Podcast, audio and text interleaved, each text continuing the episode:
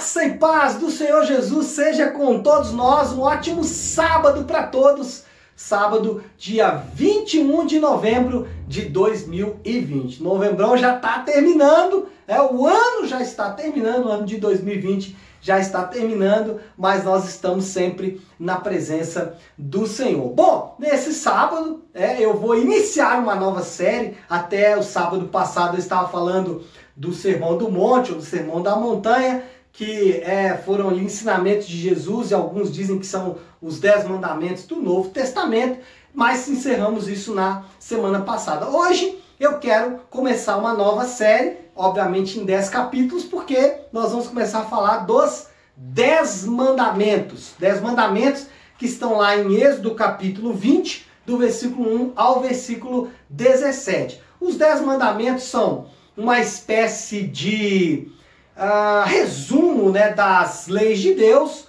dado ao povo de Israel, mas que continuam valendo para nós como igreja. Na verdade, estão é, mais, mais atuais do que nós podemos imaginar. E o primeiro mandamento, lembrando que, que os mandamentos, os dez, são divididos né, em duas categorias, os mandamentos que nós chamamos de horizontais, né? aliás, horizontais não, verticais, é que são é, de, de, do homem para Deus e os horizontais, que é homem para homem. Os quatro primeiros são relacionados a Deus, os seis últimos são relacionados ao homem. Por isso Jesus disse, né? Resume os mandamentos, ele resumiu: amarás o Senhor teu Deus e amarás ao teu próximo, que são vertical e horizontal. Mas o primeiro mandamento é: não terá outros deuses diante de mim. Um mandamento é bem claro, bem específico, porém com diversas implicações. Deixe-me só ler o texto aqui de Êxodo, no,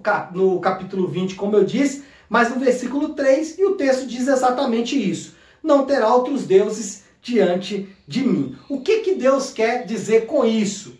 Bom, o que ele está querendo dizer é que ele tem que ser o objeto único, exclusivo, absoluto é, da nossa adoração, desejo e amor.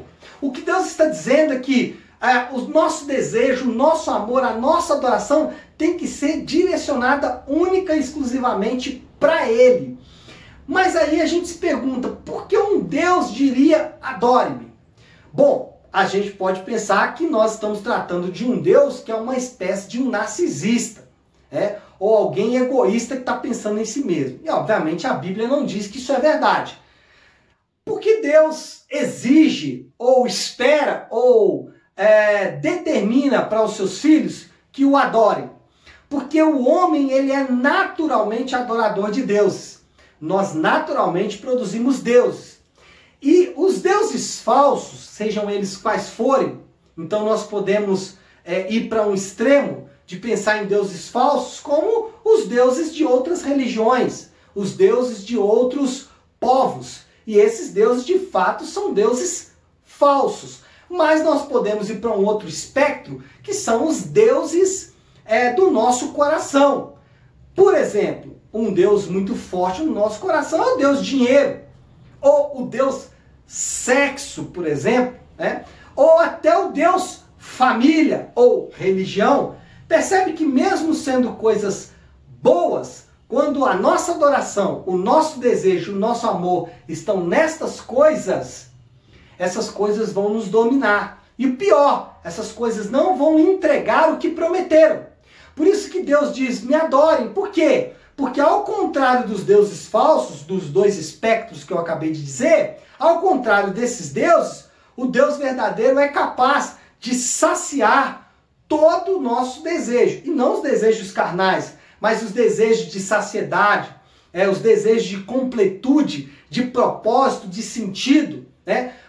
Qual é o problema aqui? É que nós colocamos propósito, sentido de vida em coisas e não no Criador dessas coisas. E quando o nosso propósito de vida, sentido, significado de vida está nessas coisas, fatalmente nós vamos nos ver abandonados, nós vamos nos ver órfãos desses deuses que são deuses falsos. Por isso devemos adorar o Deus verdadeiro. Não temos o direito de inventar deuses que são a parte da Escritura. E aqui é importante dizer que o Deus que exige a adoração a Ele apenas é o Deus da Bíblia. Não é o Deus que os homens inventam, não é o Deus que os homens vão aferir, né? Os homens podem dizer que a, a, a natureza é Deus, mas o Deus da Bíblia, ele é único. E o Deus que exige, ou que espera, ou que ensina adoração somente a Ele, deve ser encontrado na revelação que Ele mesmo faz dele nas Escrituras. Porque o Deus que nós conhecemos é um Deus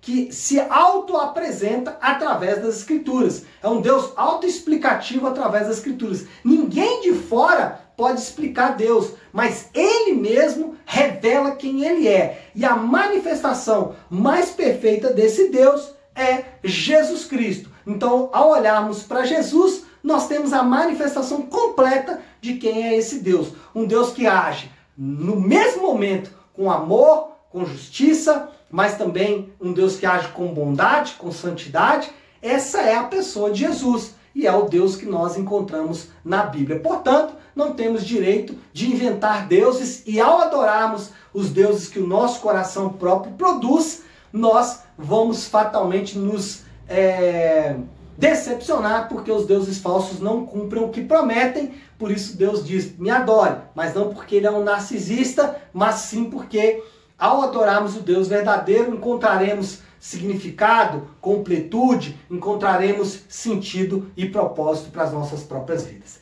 Então é isso, pessoal. Um ótimo sábado para todos. Deus abençoe. Fiquem com Deus.